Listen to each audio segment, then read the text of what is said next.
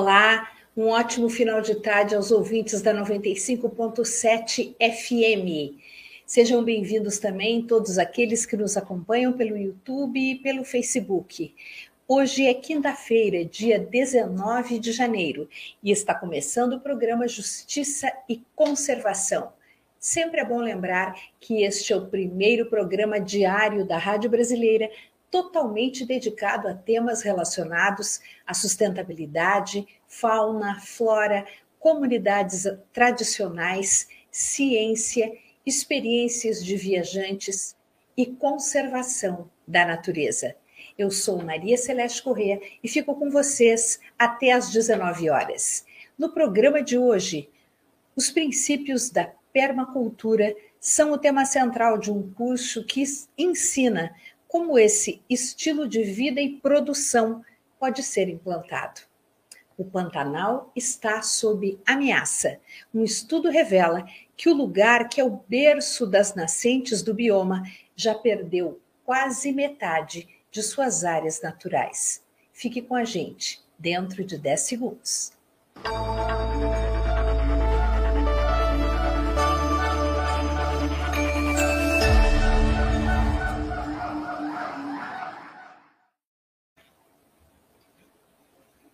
A gente conversa com Glenn Suba. Ele é diretor executivo do Instituto Terra Luminous.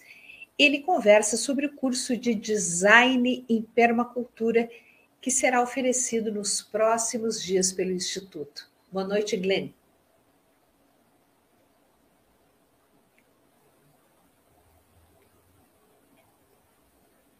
Olá, Maria, tudo bem? Estão me tudo ouvindo? Bem. Perfeitamente. Acho Opa. que a gente pode começar, Glenn, é, com você explicando. Eu acho que ele caiu. Ele caiu. Perdemos o nosso entrevistado, ele vai entrar de novo. Vamos ver. Perfeito. Você me ouve, Glenn? Só um segundo, eu tô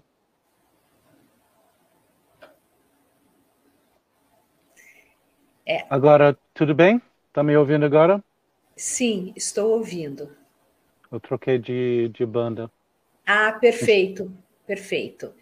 É, bem, eu queria que você começasse nos explicando, ou explicando para os nossos ouvintes, é, quais são os princípios e o que é a permacultura. Então, o permacultura é,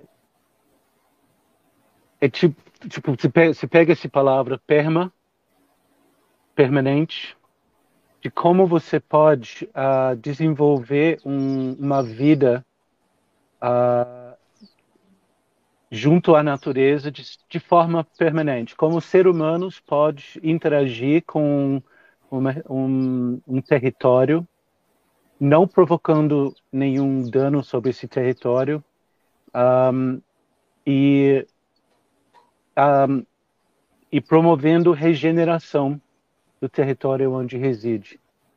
Um, os três princípios de permacultura um, que que cuida da, da um, partilha justa do do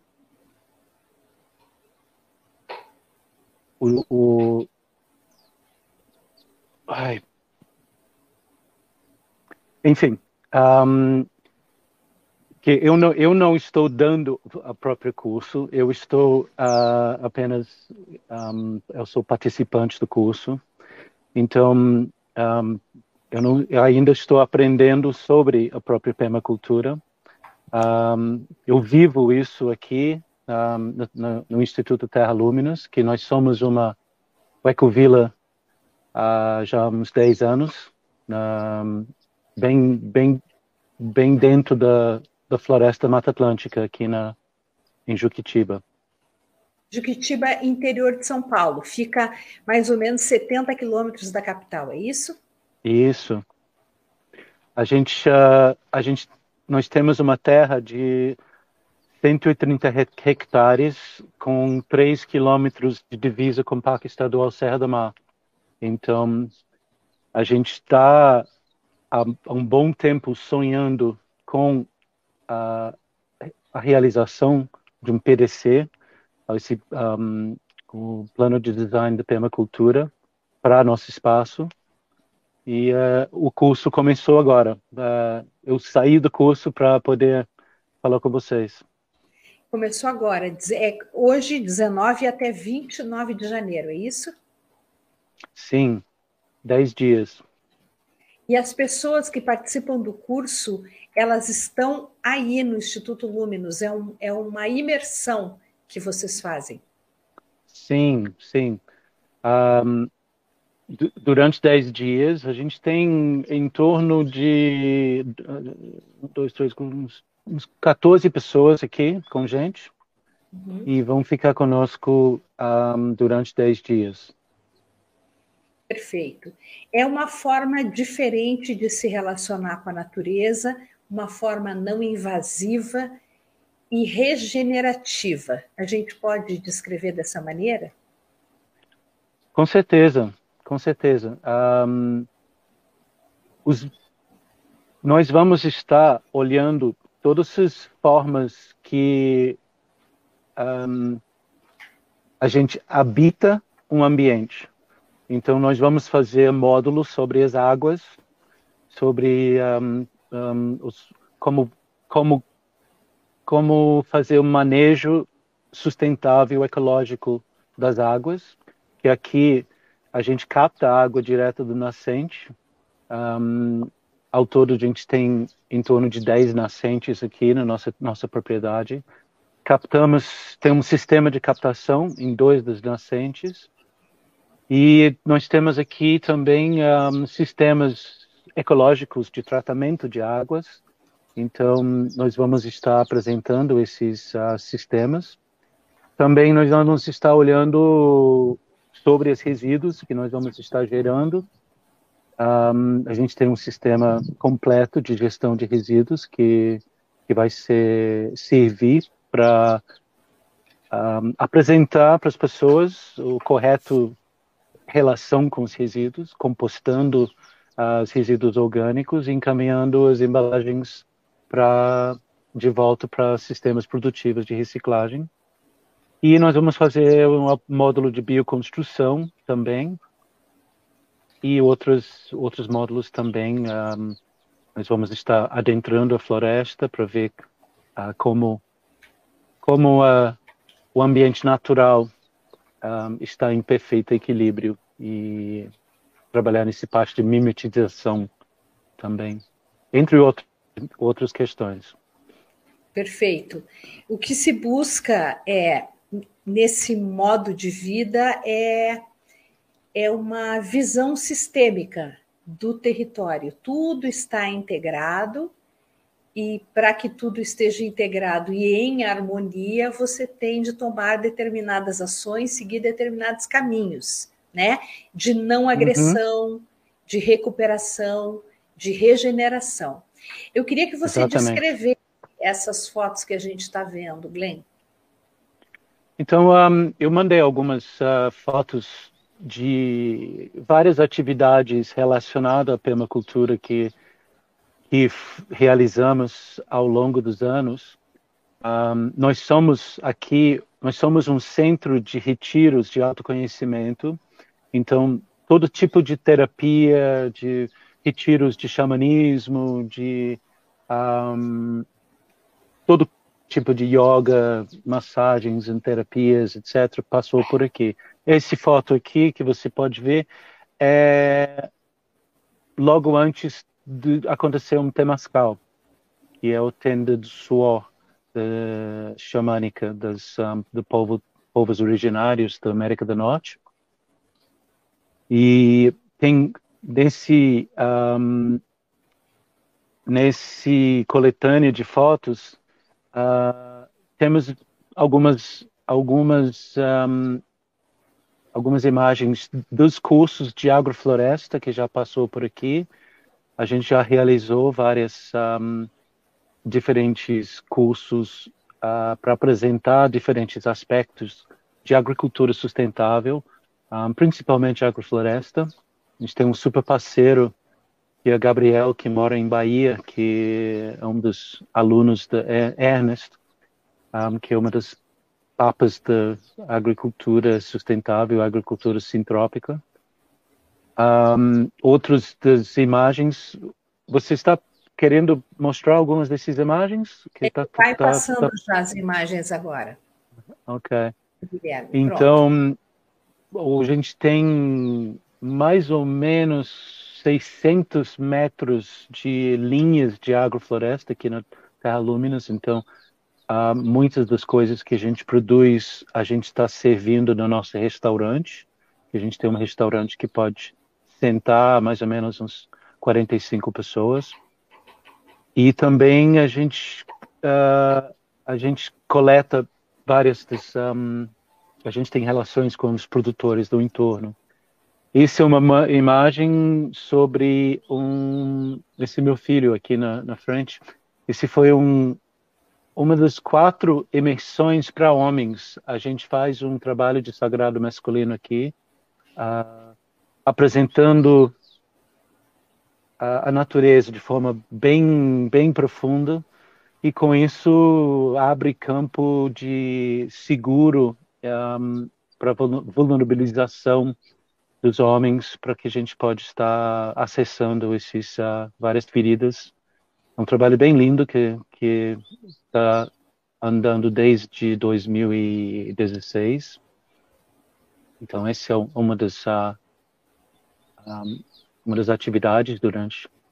E aqui foi o quintal ecológico que foi um tipo uma esquenta desse plano do uh, esse PDC na frente, no lado esquerdo dessa imagem, você pode ver a Adriana Galbiati, que ela é a professora que está aqui um, oferecendo esse curso. Isso foi uma horta, horta suspensa levantada que a gente fez durante essa pequena imersão. E uh, a gente realizou três um, cursos de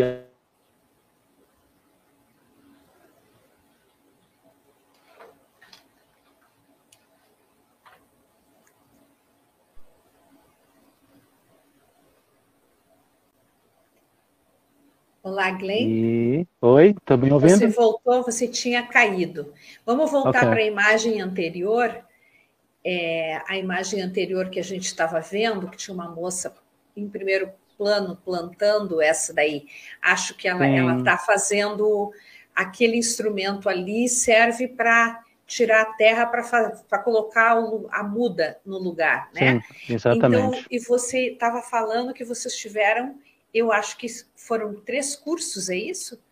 Sim, em agrofloresta, junto com o Gabriel. Um, e nesses cursos apre apre aprendemos sobre técnicas avançadas de agrofloresta um, para a produção mesmo. Foi então a gente abriu mais ou menos uns uns 100, 120 metros lineares de, de linhas de agrofloresta nesse curso, nesses cursos. Perfeito.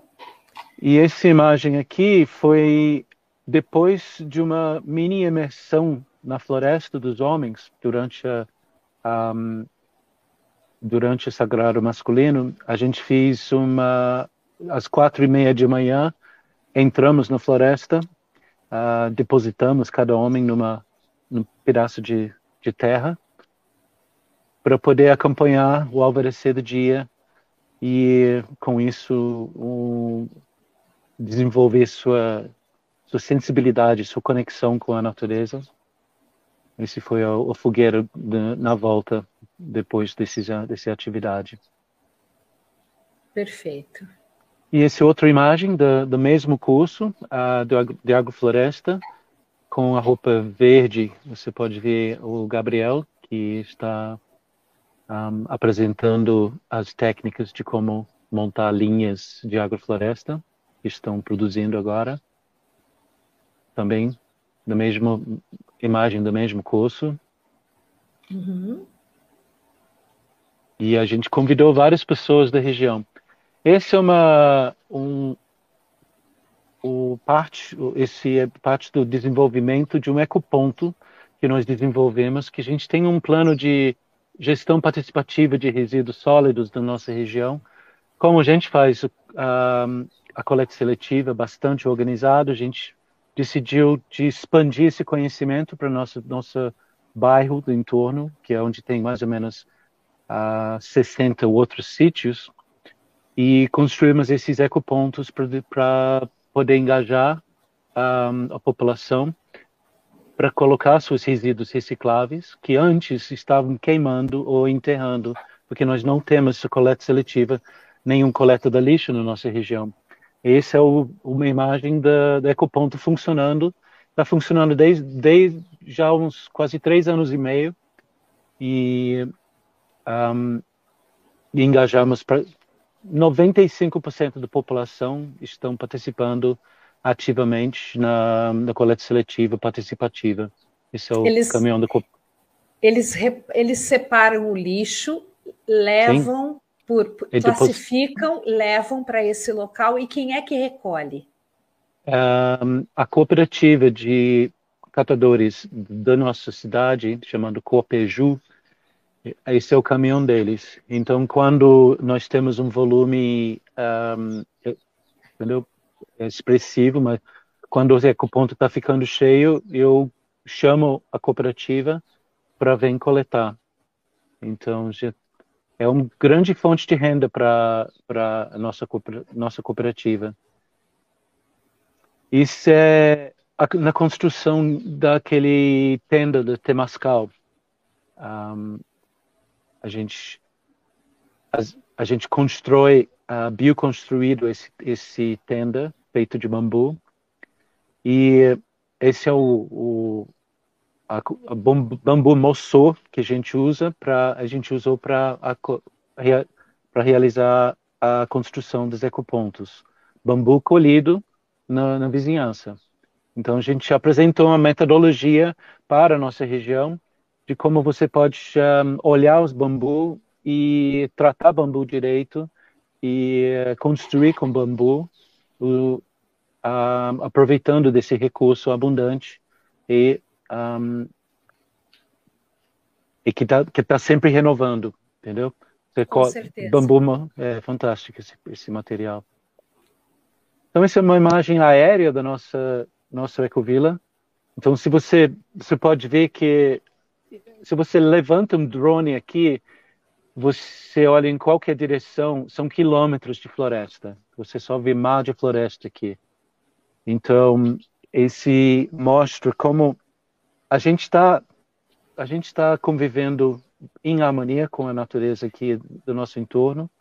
Uh, nós somos um instituto de preservação e, e transformação, transformação, social e a gente tem projetos aqui de uh, a conservação da Mata Atlântica aqui na, na divisa com a Parque Estadual Serra da Mar. Então, essa é outra imagem da nossa ecovila. Perfeito. Então, a gente tem em torno de 25 quilômetros de trilhas na floresta ao redor da nossa, nossa base e promovemos várias atividades de ecoturismo e se nós tornamos um centro de floresta terapia. Então, a gente está oferecendo uh, esse contato guiado com a natureza, com a floresta, com a intenção de, de obter os, muitos benefícios de saúde. Outra imagem da nossa ecovila, que a gente tem, como eu falei, 130 hectares de floresta e a gente ocupa mais ou menos 2 hectares. O resto é 100% preservado. Perfeito. E vocês tiveram, Glenn, que restaurar essa área ou ela já era, ela já estava assim quando vocês adquiriram? É, quando, quando, um, quando chegamos aqui, a, a clareira onde, onde a gente está localizado uh, estava, estava rapado de todo qualquer um, árvore. E se você pode olhar aqui, onde estou sentado, todo esse mato aqui, ao, ao redor onde estou sentado aqui, regenerou. Então, esse é um outro, esse é uma imagem mostrando a, a pessoa tomando um banho de floresta. Então, esse mostra como a gente, onde a gente está. Aquele mancha de área urbana é São Paulo. Nós, nosso sítio é o último sítio da região metropolitana de São Paulo. A divisa com o nosso sítio é o divisa de municípios, é o divisa da re região metropolitana de São Paulo e também divisor das águas. A gente está na divisa a gente está na divisa com o Parque Estadual Serra do Mar, que é aquele mancha verde logo embaixo desse um, um, marca vermelha. E uhum. também estamos dentro da APA Serra do Mar e também na zona de amortecimento da, a, da Parque Estadual Juro-Pará, em área manancial, em cinturão verde da, bio, da, da reserva da biosfera. Então, esse é um território bastante relevante um, bem importante para o equilíbrio um, climático de São Paulo até. Oferecemos vários uh, serviços ecossistêmicos para o grande São Paulo. Perfeito. Então, assim, então a gente um, a gente mora numa região bastante isolada que tem uh, várias várias ameaças uma das ameaças é grilagem de terra e invasões ilegais, ocupação irregular. Então, a gente, além dos nossos 130 hectares, a gente está tomando conta de uma terra de 252 hectares, que é uma terra do Estado, que o Estado não sabia que tinha esse, esse terra, a gente descobriu e estamos uh, fechando um, um termo de cooperação técnica com o governo do estado para proteger esse, esse terra. E outros 450 hectares ao nosso redor de terras que são semi-abandonadas, que os proprietários estão tentando vender, mas nunca vêm aqui. Então, a gente está nesse acordo junto com os proprietários do, no nosso entorno para manter essa região preservada. Perfeito. E esse pessoal aí da grilagem de terra, qual, qual é o destino que eles tentam dar para a terra quando eles conseguem se instalar? Uh, loteamentos, subdivisão uh, bem agressivo. A gente está num lugar onde o lote mínimo, a divisão mínima é dois, 20 mil metros quadrados, 2 hectares. E a gente tem alguns exemplos de invasões, uns quatro, uns 4, 5 quilômetros daqui, onde subdividiu em lotes de 700 metros quadrados, mil metros quadrados. Então, um, a gente tem, nós temos uma, uma parceria com o Parque Estadual Serra do Mar, também com a Polícia Militar Ambiental e com a, o, o Departamento de Fiscalização do município. A gente a gente opera mais ou menos como um, um local avançado de avançado no sentido para dentro da floresta, uma base de apoio para monitoramento e fiscalização também. Quer dizer, vocês ajudam, o Instituto Luminos ajuda a cuidar de todo o entorno, né? Tem que Sim. ter olhos sempre voltados para as agressões, para as tentativas de, de invasão e de ocupação é, ilegal, né? Porque estão tentando invadir terras públicas, o que é um problemaço, né? E, oh, com certeza. E, e, sempre é bom lembrar que quando terras é, elas viram lotes pequenos, a degradação se torna imensa, porque por óbvio, ninguém vai comprar um lote de terra só para ficar olhando. As pessoas colocam casa, colocam estruturas e elas acabam aos poucos degradando uma vegetação, é, uma uhum. paisagem uhum. que era íntegra, né? Então isso é um, é um problema é. seríssimo, né, Glenn? Vale falar que que a gente convidou alguns moradores do nosso entorno para participar desse curso de PDC Um, então, a gente funciona aqui também como disseminador de, de conhecimento sobre habitação sustentável, sobre agricultura sustentável orgânico. Um, a gente está sempre realizando mutirões com a população do entorno também. Um, é importante que esse conhecimento sobre habitação sustentável, sobre permacultura, uh, é amplamente disseminado. Então, a gente está sempre um, com todos os nossos cursos, a gente abre um, zero custo para os moradores, um, nossos vizinhos. Então, a gente tem tido bastante participação uh, dessas pessoas também. E outra coisa também, uh, queria aproveitar desses últimos minutos, a gente também somos um centro de pesquisas e monitoramento ambiental da Mata Atlântica. Temos parcerias com universidades, está frequentemente passando grupos de pesquisa que que fazem a pesquisa sobre a fauna, a flora, os fungos, sobre a água. Então, uh, realizar um PDC aqui, uh, nesse momento, é muito importante.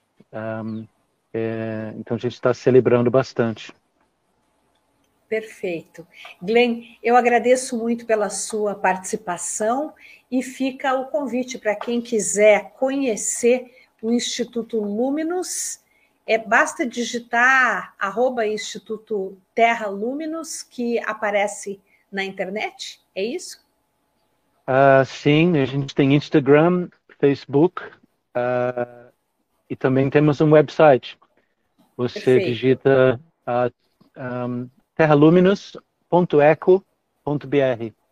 Perfeito. E ao entrar, você, você é dirigido ou para assuntos do nosso centro de retiros e autoconhecimento, ou você vai para os projetos do Instituto.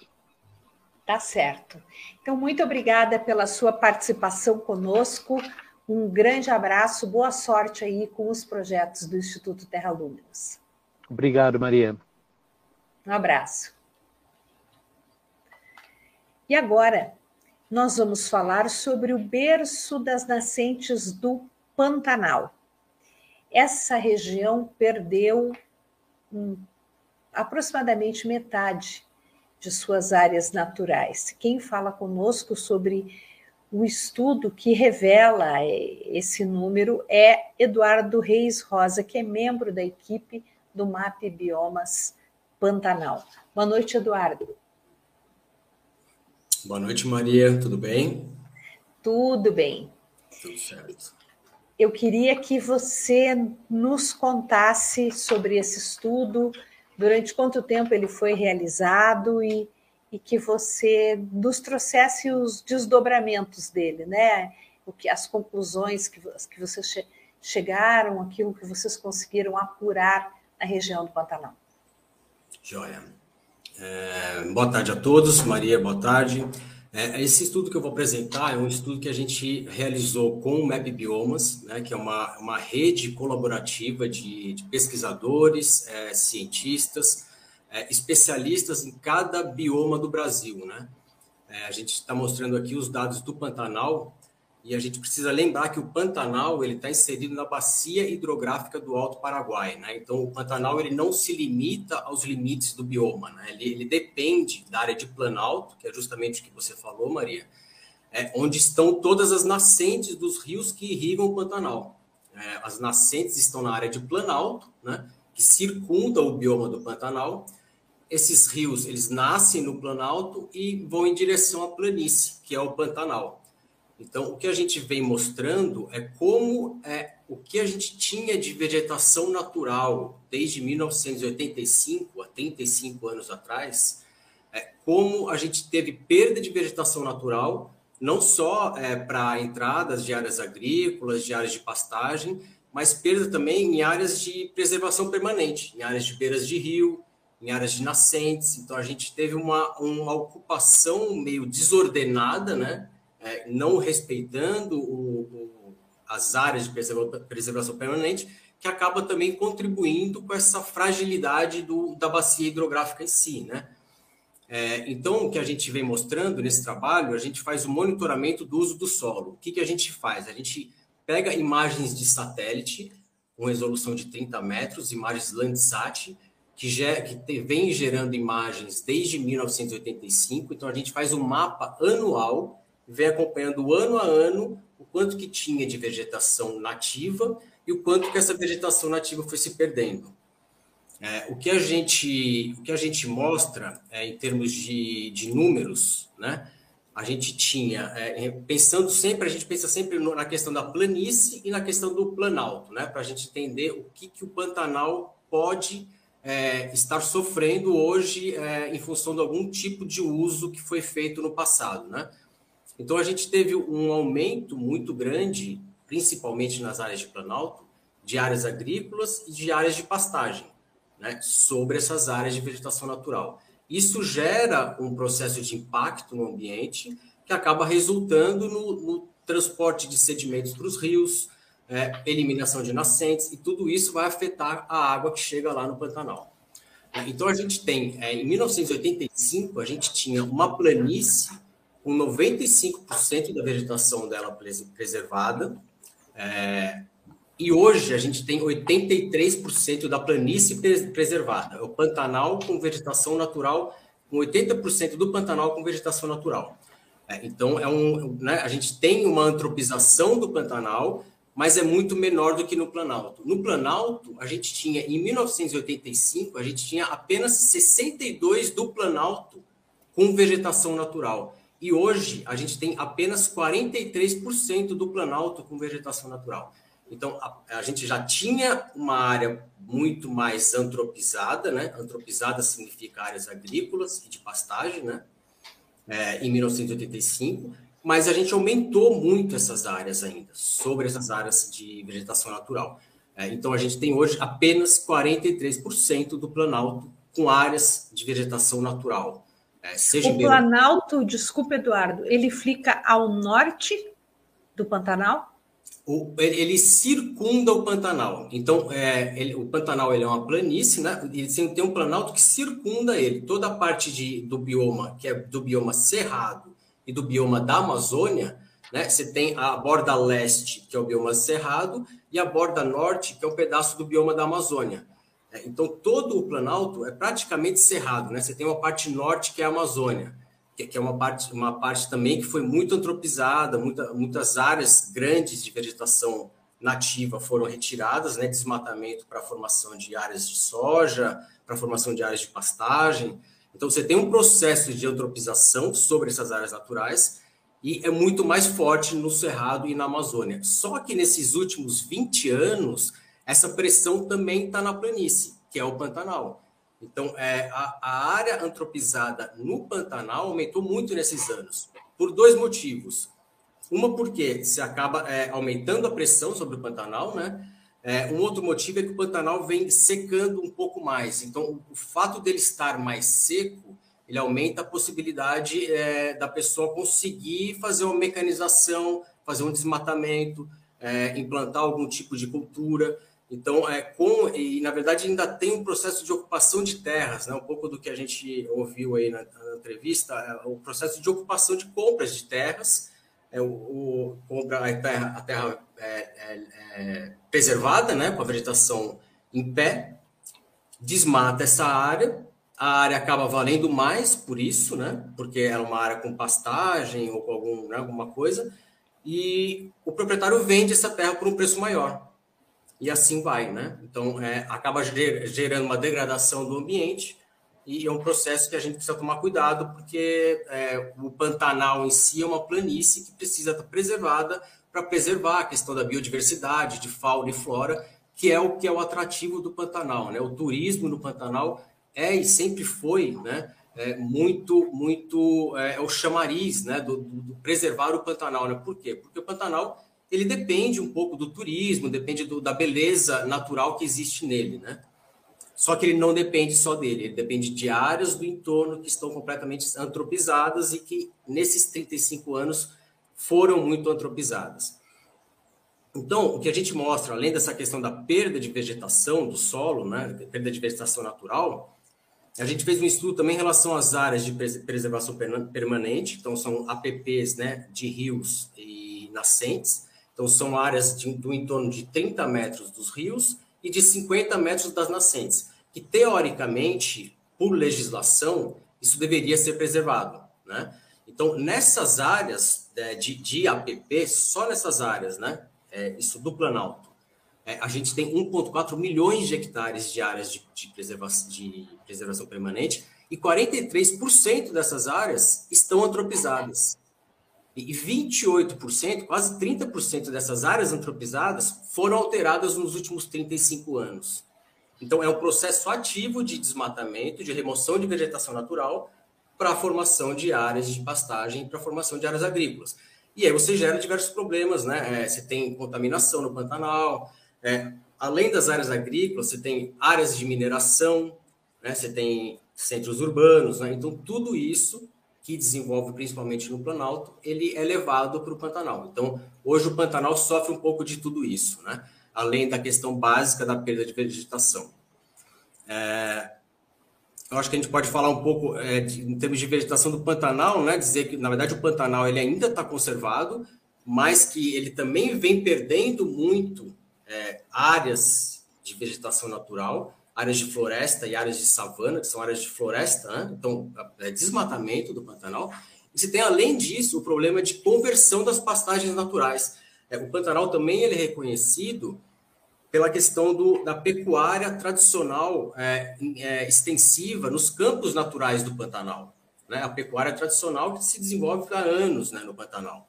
E essa pecuária tradicional está sendo substituída por, por, é, por uma, uma pastagem exótica, né, que é uma, é um desequilíbrio das pastagens naturais, é, sobre essas áreas de floresta, de savana e de campos naturais. Então, é, é, o, é o, é o homem destruindo um pouco o ambiente e né, contribuindo para é, diminuição da, da questão da, da fauna e da flora e da resiliência do próprio Pantanal.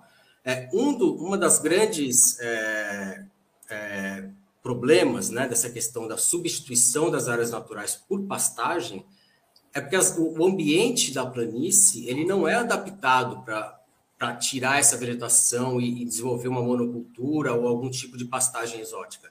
Então, você acaba gerando uma pastagem que ela não tem um poder vegetativo muito bom para o gado que está lá.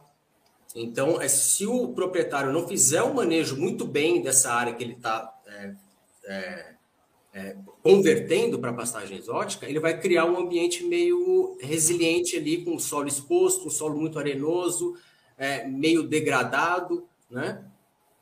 E retirando de novo um ambiente natural, savanas, florestas, que é o que dá vida para o Pantanal. É, o que a gente tem aí, de novo, né, reforçando a questão do Planalto, né, essa questão da monocultura, do, da antropização do Planalto, é, ela evoluiu muito nesse, nesses últimos é, 35 anos, inclusive nas áreas de preserva, preservação permanente. Então, você tem um complexo de, de coisas é, e situações que, que também é, é, muito relativo à questão climática.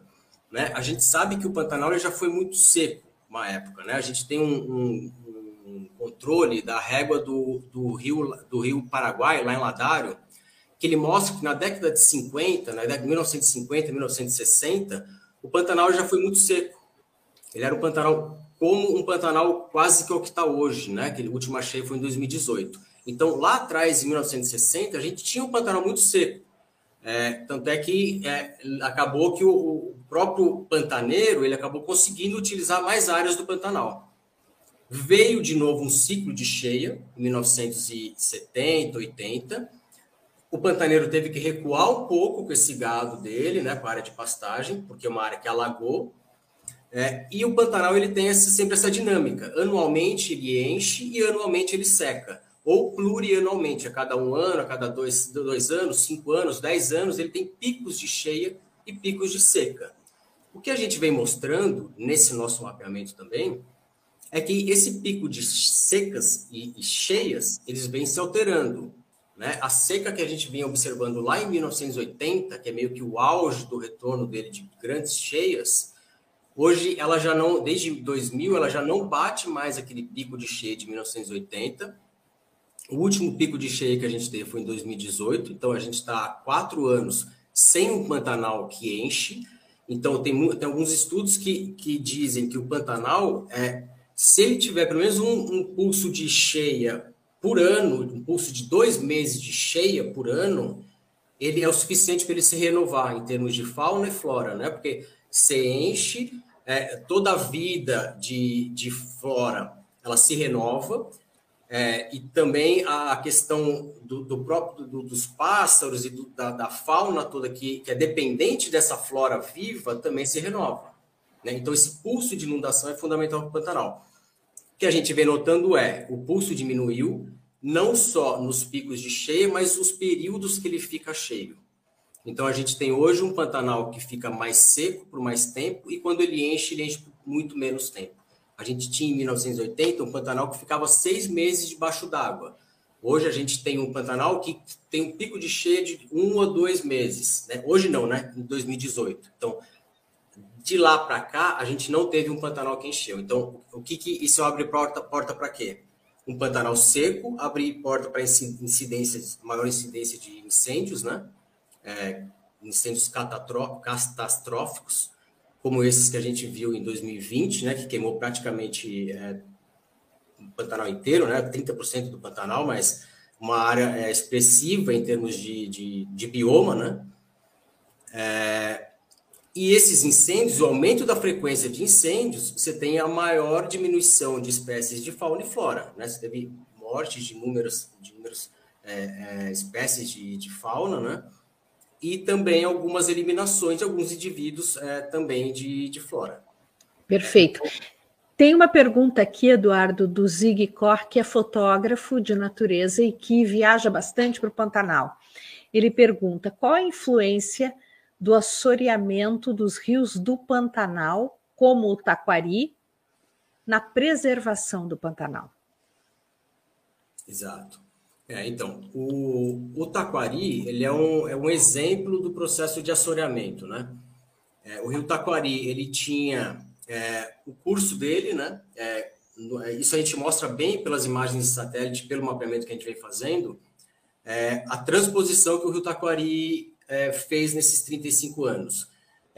pode ser um processo natural, mas é um processo que foi acelerado pela ação do assoreamento e acelerado pela questão da antropização do Planalto, lá em cima. Então, um processo de remoção da vegetação nativa do Planalto, é, é, expondo mais o solo em áreas de pastagem, é, pastagem degradadas, né, com solo exposto, áreas agrícolas em que você tem a exposição do solo todo ano. Então, o processo das chuvas e o transporte de sedimentos para os rios, é, com a remoção das áreas de preservação permanente, que favorece ainda o transporte de sedimentos para os rios, a gente tem um, um aumento desses sedimentos, e essa sedimentação acabou que é, é, fez, no caso do Taquari, né, em outros rios também, mas no caso do Taquari, é, a gente teve um, um, um interrompimento, interrompeu o rio, o leito natural, e ele transbordou a norte. Então, ele acabou alagando áreas que é, no passado eram mais secas do que alagadas,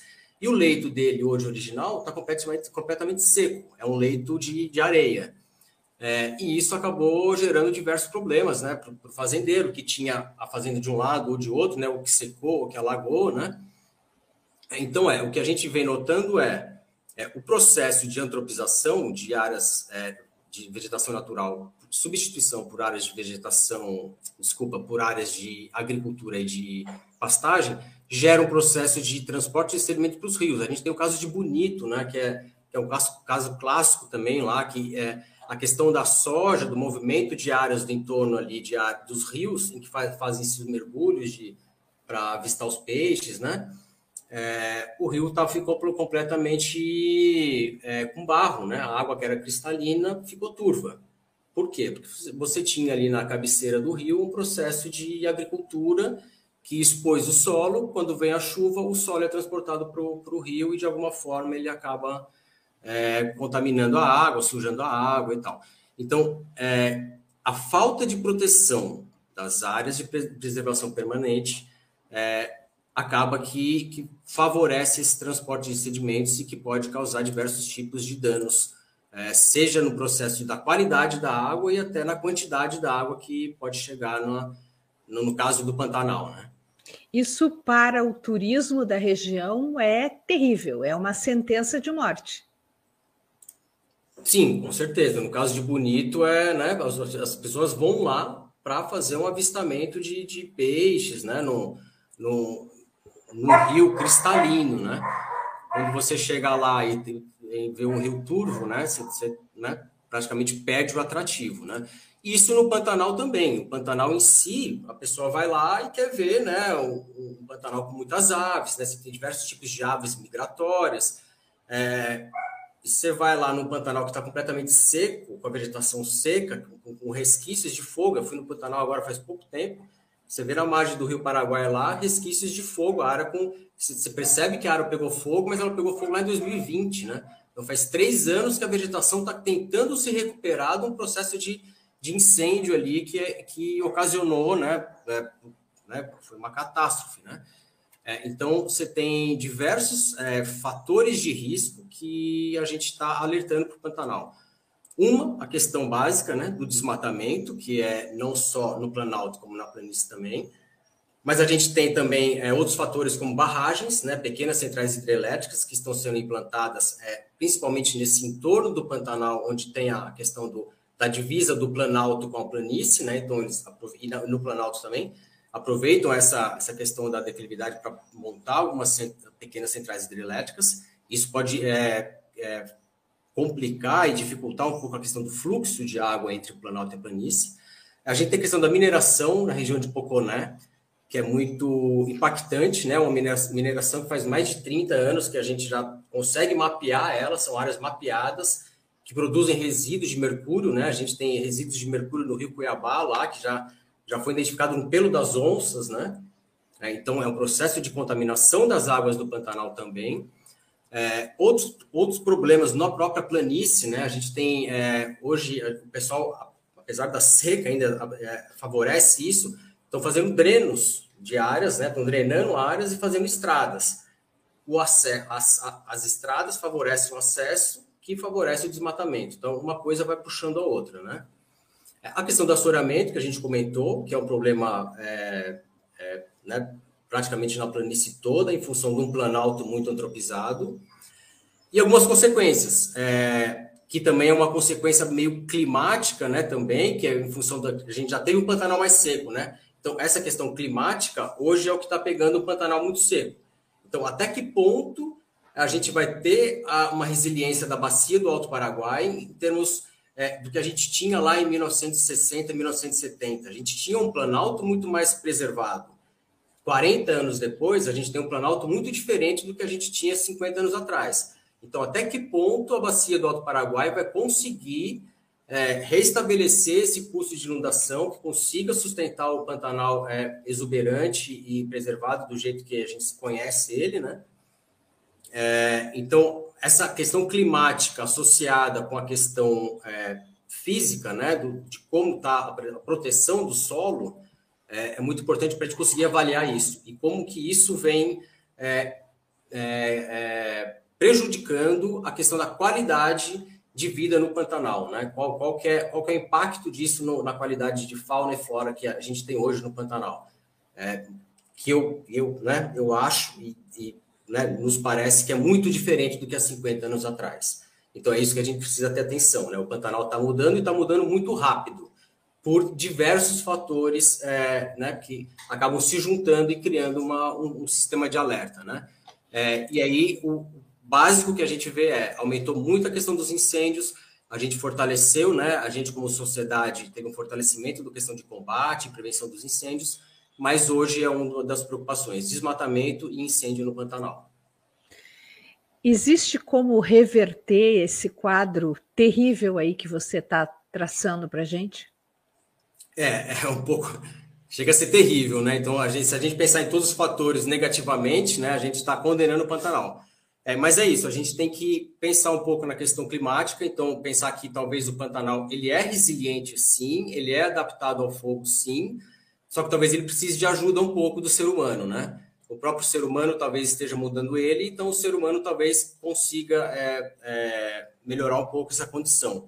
É, a questão climática é, né, é, pode ser meio regional, né, é difícil a gente ter esse controle a prazos mais, né, a curto prazo, né? É, o controle a curto prazo é muito difícil. É, mesmo se for pensar em termos de recuperação de todas as nascentes, todas as áreas de preservação permanente dos rios, todos que estão lá no, no Planalto, né, é, que é o que já existem ações nesse sentido, né? É, muitas, muitas organizações já têm é, investido nisso, em recuperação das nascentes do Pantanal, recuperação das áreas de preservação do Pantanal, fazer com que o proprietário é, preserve a área, a área que ele tem hoje. Então, não é necessário mais desmatamento para produzir. A gente tem que investir em tecnificação das áreas agri agricultáveis, é, melhorias em termos de conservação dos solos, é, práticas de agricultura de precisão que minimizem os impactos de agrotóxicos, fertilizantes defensivos. Né? Então, a gente tem que ter um uso mais racional do solo para que a gente consiga minimizar esse transporte de sedimento que é inadequado entre planalto e planície. E a gente precisa investir, sim, em recuperação de nascentes, em recuperação de beira de rio. É, que seja, né, porque a gente tem uma abertura ainda que o, o, proprietário pode recuperar, dependendo da propriedade dele, lá os 5 metros da área da, da, do rio dele. Mas será que esses 5 metros é o suficiente? Né? Tem gente que diz que é 100 metros do rio, no mínimo, para você conter uma, um fluxo de sedimentos que vem de uma área agrícola, né? uma área anual, anualmente tratada tal. É, então é isso, acho que é um pouco de um conjunto de, de coisas que a gente tem que fazer e tem que atuar para que o Pantanal consiga se restabelecer, pensando que daqui né, quatro, cinco anos um, vem, vem um período de ciclos de chuvas um pouco mais é, concentrado, né, seja na, no Planalto, seja na planície, porque as chuvas também na planície é muito boa, né, tem, tem lagoas no Pantanal que elas só enchem com a chuva que cai no Pantanal. No, tem, tem áreas do Pantanal que só enchem com as águas que vêm lá do Planalto. Então, é um complexo, é um sistema que tem que ser reabastecido, é, seja por preservação do Planalto, por recuperação do Planalto, ou pela distribuição das chuvas na própria bacia do Alto Paraguai. E a, você disse que essa região toda sofre influência direta do Cerrado, que está no entorno, e de uma área meio sul da Amazônia. É, essa região da Amazônia mais próxima do Planalto, como é que ela está hoje em termos de conservação? Olha, Maria, ela vem no mesmo padrão de desmatamento é, da região de Cerrado, é, inclusive com áreas maiores, né? Porque na Amazônia, ali na região da Amazônia, ali são áreas mais planas. É, talvez a, a, possibilidade de desmatamento na Amazônia seja maior do que no Cerrado, né? Em termos de, de porcentagem que, que, o proprietário pode tirar da, da terra dele. É, mas, de fato, eu acho que o problema, na verdade, é, é falta de controle, né? E, é, fiscalização e controle. É, então, o desmatamento acontece também. E, a, e as, as nascentes dos rios da região da Amazônia são muito importantes para o Pantanal. São, é, em, tem alguns estudos que dizem que, na verdade, o rio Paraguai, que é o grande, é, o grande rio ali do Pantanal, ele é abastecido mais por essa região da Amazônia. É, e ela está sendo desmatada sim, é, nesses últimos 35 anos, muito desmatamento, desmatamento maiores até que no Cerrado. É, então é uma área que a gente tem que estar tá, de olho para tentar orientar o processo de ocupação das terras ainda. Né? A gente não precisa mais fazer desmatamento para a produção. A gente tem que fazer tecnificação de áreas abertas já para produção é, e conservação dos solos. Então, acho que é nessa linha que a gente tem que seguir e reflorestar, né? Tem que replantar em áreas próximas, em torno de rio, e mesmo áreas mais extensas ali na, na Amazônia que foram depredadas, tem áreas que foram abandonadas, eram antigas áreas de pasto que foram abandonadas.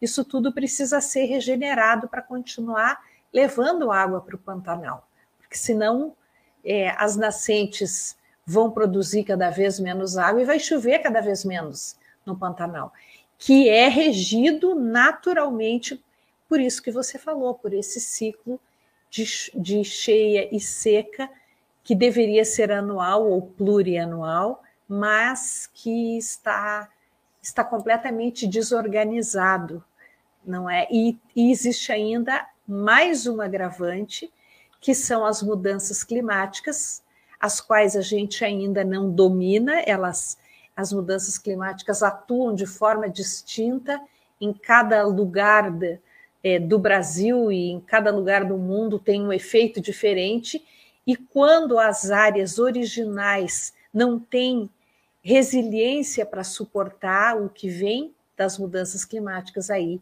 fica difícil. Exato, é isso mesmo, Maria. É, tem essa questão da, da, das mudanças climáticas que a gente ainda está compreendendo né, o impacto que, que isso vai trazer, né, não só para a conservação dos ambientes, mas também para a conservação e, e manutenção dos, dos, dos, campos de produção. Né? Então, é um impacto nos dois lados. Né? Então, a gente precisa, é, acho que, é, firmar um pouco da questão do. Né, é, não dissociar essas duas coisas, a gente tem que produzir preservando. Então, é, o impacto negativo pode vir dos dois lados. É, e além das questões climáticas, a gente tem uma questão de, de águas subterrâneas também, né? Que é, que é o que é o aquífero Guarani, né? Então, essa questão climática acaba afetando o Brasil inteiro, né? Então, a gente tem é, é, pessoas que, que já estão lá na bacia do Alto Paraguai que para afundar o poço lá mais de né, 100 metros, 300 metros para conseguir achar água. E no Pantanal tem gente já precisando abrir poço para achar água. É, então, e aí quando você tem um problema de água subterrânea, que é abaixo do lençol freático, isso, isso ainda torna uma situação mais complexa, né? É, então é isso, a gente tem que trabalhar um pouco numa questão de preservação da vegetação e contar um pouco aí com a ajuda do clima para que a situação se restabeleça. Perfeito. Eduardo, muito obrigada pela sua entrevista, parabéns pelo trabalho de vocês, ele é muito importante como não apenas traçar um retrato do que acontece hoje no Pantanal, mas do que vem acontecendo historicamente nas últimas décadas, e é isso que vai balizar o nosso comportamento no futuro. Né? Tem aqui uma, uma colocação da Débora Calheiros que diz como sensibilizar os tomadores de decisão é com esses estudos, né? É o único jeito. É aquilo que a gente fala sempre aqui no programa. A ciência não acha nada, a ciência estuda e comprova, né? A ciência não é feita de achismos e essa é a realidade. São esses estudos feitos pelo MAP Biomas que podem ajudar os tomadores de decisão a mudarem esse panorama daqui para frente. Um grande abraço, muito obrigada, até uma próxima oportunidade. Obrigado, Maria. Eu que agradeço. E só lembrando que os dados estão disponíveis, né? Esses dados são públicos e podem ser utilizados para pesquisa e, e para a gente entender mais a problemática da situação. Eu agradeço a oportunidade e parabéns para vocês também pelo programa. Obrigada, um abraço. Um abraço, tchau, tchau. E o programa de hoje fica por aqui. Tivemos trabalhos técnicos de Guilherme Batista, Maiala Fernandes e João Marcelo Leal. Nós voltamos amanhã às seis da tarde. Muito obrigada pela audiência, pela companhia e até lá.